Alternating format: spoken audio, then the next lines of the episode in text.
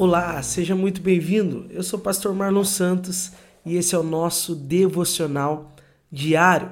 É muito bom estar mais, aqui, mais uma vez aqui com você.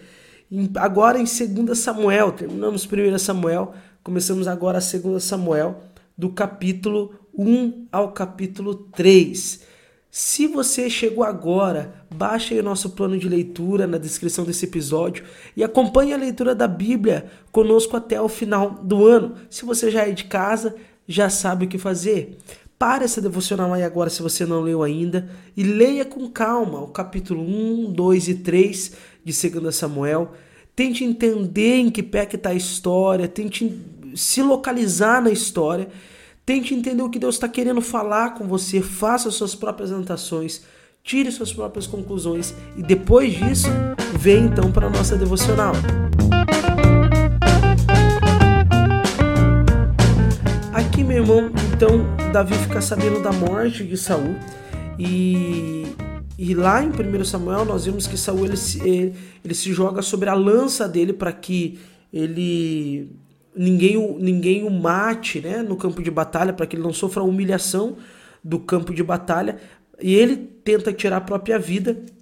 Né, e, e 1 Samuel não traz esse, esse, esse detalhe que segundo Samuel traz através desse Amalequita, que nós só vemos aqui no capítulo 1 de, de 2 Samuel, que é que Saul ele não, não conseguiu morrer, ele tentou se matar, mas não conseguiu. Então ele ficou ali agonizando, sofrendo, e ele pede esse, Amalaki, esse Amalequita ajuda, né? faz com que ele morra de uma vez. E ele acha que isso vai ser bom contando para Davi, mas ele mal sabia que Davi temia Deus e, e, ainda que Saul quisesse matar Davi, Davi não gostaria de matar Saul. Né? Na verdade, ele lamenta muito, nós vemos ali no capítulo de número 1 de 2 Samuel.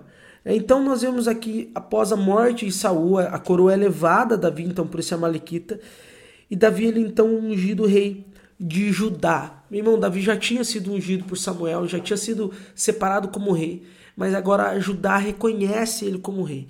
E aqui você vai precisar entender o que vai começar a acontecer agora na história de Israel. Judá ela é a maior tribo, a tribo, a, a tribo dos reis ali mesmo, separada para o reinado.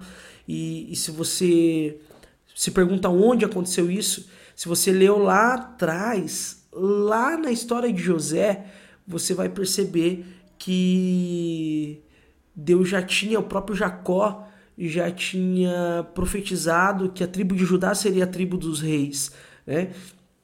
Então Judá ela é separada para isso, né? Os reis eles virão de Judá, os reis reconhecidos por Deus ali. E Judá é a, é a principal tribo, a tribo mais forte, é, e é a tribo de Davi. Né? Então, é, Davi ele, ele vem da tribo de Judá, ele é ungido como rei, e agora, nesse momento onde o rei Saul morre, o povo de Judá reconhece Davi como rei. E aqui o que, que eu estou dizendo que você vai precisar começar a entender? Você vai ver que uma hora o povo de Deus vai ser chamado de Judá, e outra hora eles vão ser chamados de Israel. Mas que quer dizer isso, meu irmão? Todos eles são Israel. Judá é uma das tribos de Israel. Israel é o nome do povo. Porém, vai haver algumas divisões no decorrer da história, e essa é a primeira aqui que acontece quando Judá ela fica parte do restante do povo de Israel. Então aí esse restante do povo fora Judá, eles vão ser chamados de Israel de um lado e Judá do outro. Embora Judá faça parte do povo de Israel também, por um momento eles ficam separados. Aqui é a primeira vez que acontece isso. Então, Davi é reconhecido por uma tribo, a tribo de Judá, mas Israel não. Israel reconhece o filho de Saul como rei, que é Esbozete. Né? Lembra que eu falei que não foram os, todos os filhos de Saul que morreram na batalha, né?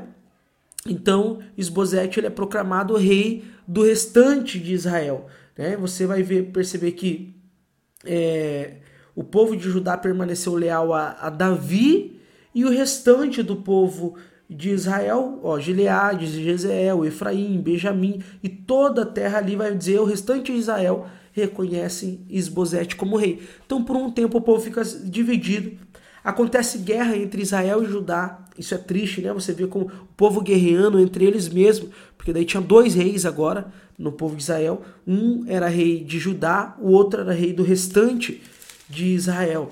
nós vemos isso acontecendo no capítulo é, de número 2. Né? Porém, aqui nós, nós veremos depois, nós vemos ali a, a, morte, você já prestou atenção aí nos detalhes, a morte de Azael, e o irmão dele fica revoltado né, contra a Abner, que é o chefe ali, o, o líder do exército é, de Saul, de Esbozete ali, que é o filho de Saul, que é rei de Israel. E o que, que acontece aqui no capítulo 3, então, irmãos? Abner, ele é o líder, Abner, ali no capítulo 3. Vai começar a falar a história de Abner ali no versículo de número 6, depois de falar das mulheres e dos filhos de Davi. Né?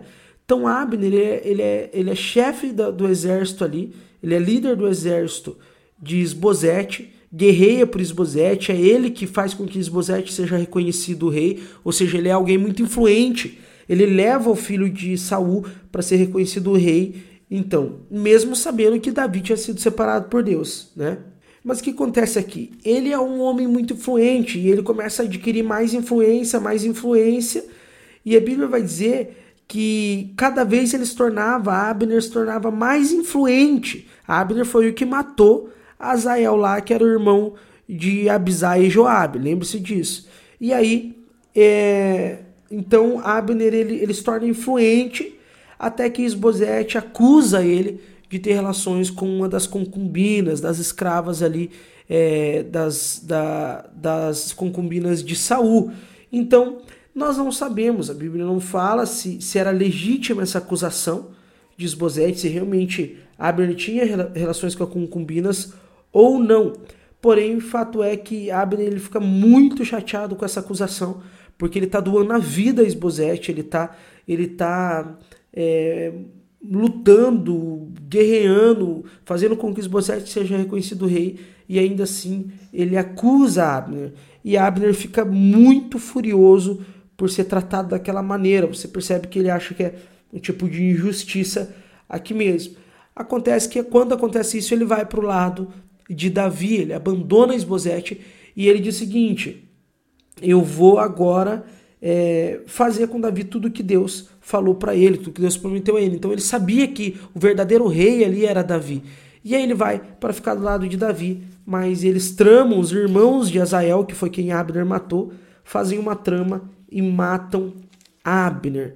Né? Então é, Davi lamenta a morte de Abner, porque Abner era um homem influente, um guerreiro grande. Então ele lamenta muito um guerreiro tão bom morrer. É, alguém que realmente ia fazer com que o reino fosse unido, ele já tinha ele já estava indo conversar com o restante do povo para que todo o povo reconhecesse Davi e o povo não ficasse mais dividido, né? Então Davi lamenta muito e assim termina é, o capítulo 3 de 2 Samuel. Então nós vemos aqui Davi sendo reconhecido como, Judá, é, como rei por Judá e Isbosec sendo reconhecido como rei por Israel, ainda que o verdadeiro rei que Deus levantou foi Davi, o povo ainda não tinha reconhecido totalmente é, Davi como rei. Somente uma tribo, que era a tribo de Judá, que reconheceu ele como rei. É o resumo aí desses três capítulos que lemos. Mas o que, que aprendemos, que meditamos então nesses três capítulos? Irmão, duas coisas eu, eu, eu medito aqui, eu, eu trago como ensinamento de Deus para nossa vida aqui nesse texto. A primeira é que não, não dê seu jeitinho, confie. Meu irmão, Davi, ele foi reconhecido como rei de Judá agora. Porém, ele não encostou um dedo em Saul. Ele não falou contra Saul em nenhum momento. Ele não aceitou matar Saul quando ele pôde guerrear contra Saul em nenhum momento, meu irmão. O tempo todo ele acredita que é Deus que vai levantar ele como rei e ele não precisa sujar as mãos, ele não precisa dar um jeitinho para ser rei de Israel. Meu irmão, o fato é que Deus faz com que Saul morra, com que a coroa pare na mão de Davi e que Davi seja reconhecido como rei sem fazer é, esforço nenhum. Entenda o que eu digo. Ele estava trabalhando para o Senhor. Ele não deu jeitinhos para ser rei. É claro que ele estava trabalhando para Deus. Ele não parou. Ele estava cumprindo já o seu objetivo. Porém, ele não não deu jeitinhos, não sujou as mãos para se tornar rei. E esse ensinamento traz para nossa vida em que sentido, meu irmão? Se Deus ele tem uma promessa na minha e na sua vida, se Deus tem algo para fazer em nossa vida, nós não precisamos dar o nosso jeito, fazer política, é, sujar as mãos, é, é, difamar pessoas. É, nós não podemos, não precisamos criticar até mesmo aquele que precisa de, que, que merece crítica. Não precisa. Se Deus ele tem algo na tua vida, fique tranquilo, vai acontecer. Não precise dar, não precisa dar jeitinhos. Não precisa é, é, apressar as coisas. Davi esperou, meu. Quanto tempo Davi guerreou? Quantas vezes Davi, é, quanto tempo Davi esperou? Quanto tempo Davi viveu fugindo de Saul e guerreando as guerras de Deus, esperando o dia em que fosse reconhecido como rei? E esse dia chegou. E agora ele é reconhecido como rei, pelo menos de Judá. A promessa ainda não está completa, mas ele já é reconhecido como rei de Judá, né? Então já, já é reconhecido como rei provindo da parte de Deus. Então, meu irmão, aquilo que Deus tem que fazer na tua vida, Ele vai cumprir. Não precisa tentar dar os seus jeitinhos. Espera, confie, permaneça, persevere. Não dê jeitinhos, não suje as mãos, não murmure, não fale mal. Confie em Deus. E em segundo lugar, meu irmão, valorize quem anda com você. O que, que nós vemos aqui? Nós vemos que Isbosete, ele não valoriza Abner. Abner está ali doando a vida para Isbosete guerreando as guerras dele e ele acusa Abner. Eu não sei se com fundamento ou não, mas você vê que tem um tom de injustiça isso que está acontecendo aqui. E ele não valoriza Abner. Na verdade, você percebe que se a Bíblia ela destaca que ele estava criando cada vez mais influência, né? Você percebe que Esbozete ele tem algum, alguma alguns ciúmes, algum medo de que Abner se torne maior do que ele aqui. Aquela questão da insegurança que já tinha em Saul, tem agora em seu filho Esbozete. Você vê a mesma insegurança que tinha em Saul, que persegue Davi, tem em Esbozete, que persegue Abner agora. Né? Então você vê a insegurança. A insegurança faz com que você perca até aquilo que Deus tem na tua vida, porque você é, é, fica inseguro do que Deus tem para você e acaba prejudicando outras pessoas e prejudicando a si mesmo. E acaba que Abner vai ajudar Davi. Então, meu irmão, que fica ensinamento para nós: valorize quem anda com você, reconheça essas pessoas, né? valorize as pessoas que estão do seu lado. Não tem problema se veem melhor elas do que você, não tem problema se valorizam mais elas do que você. Né? Valorize ela também se ela está te ajudando, se ela tem caminhado com você como foi falado em outras devocionais passadas, que é Deus, ninguém vai o que é de Deus para você, ninguém vai tirar. Porém, valorize aqueles que estão do seu lado. As pessoas são levantadas por Deus às vezes para te ajudar e precisamos valorizar. Amém? Então, em primeiro lugar, que eu aprendo aqui nesse texto é não dê o seu jeitinho, confie. Em segundo lugar, valorize quem anda com você.